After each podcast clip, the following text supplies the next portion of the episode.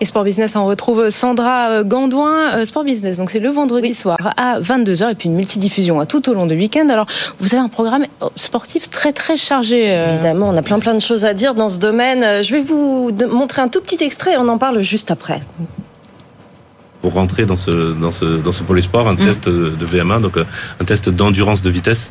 Donc il faut courir euh, il faut être au bip euh, à, au, bip, à chaque bip le fameux qui nous est resté dans la tête un certain temps. Quand on entendait ce bip là c'était c'était beaucoup de beaucoup de stress et, et j'ai pas réussi ce premier test là et et, euh, et, j'ai quand même réussi à faire carrière. Donc, euh, donc c'est ce qu'on essaie de dire un peu dans le livre que la data c'est une information et, euh, et ce qu'on en fait ça reste beaucoup plus important.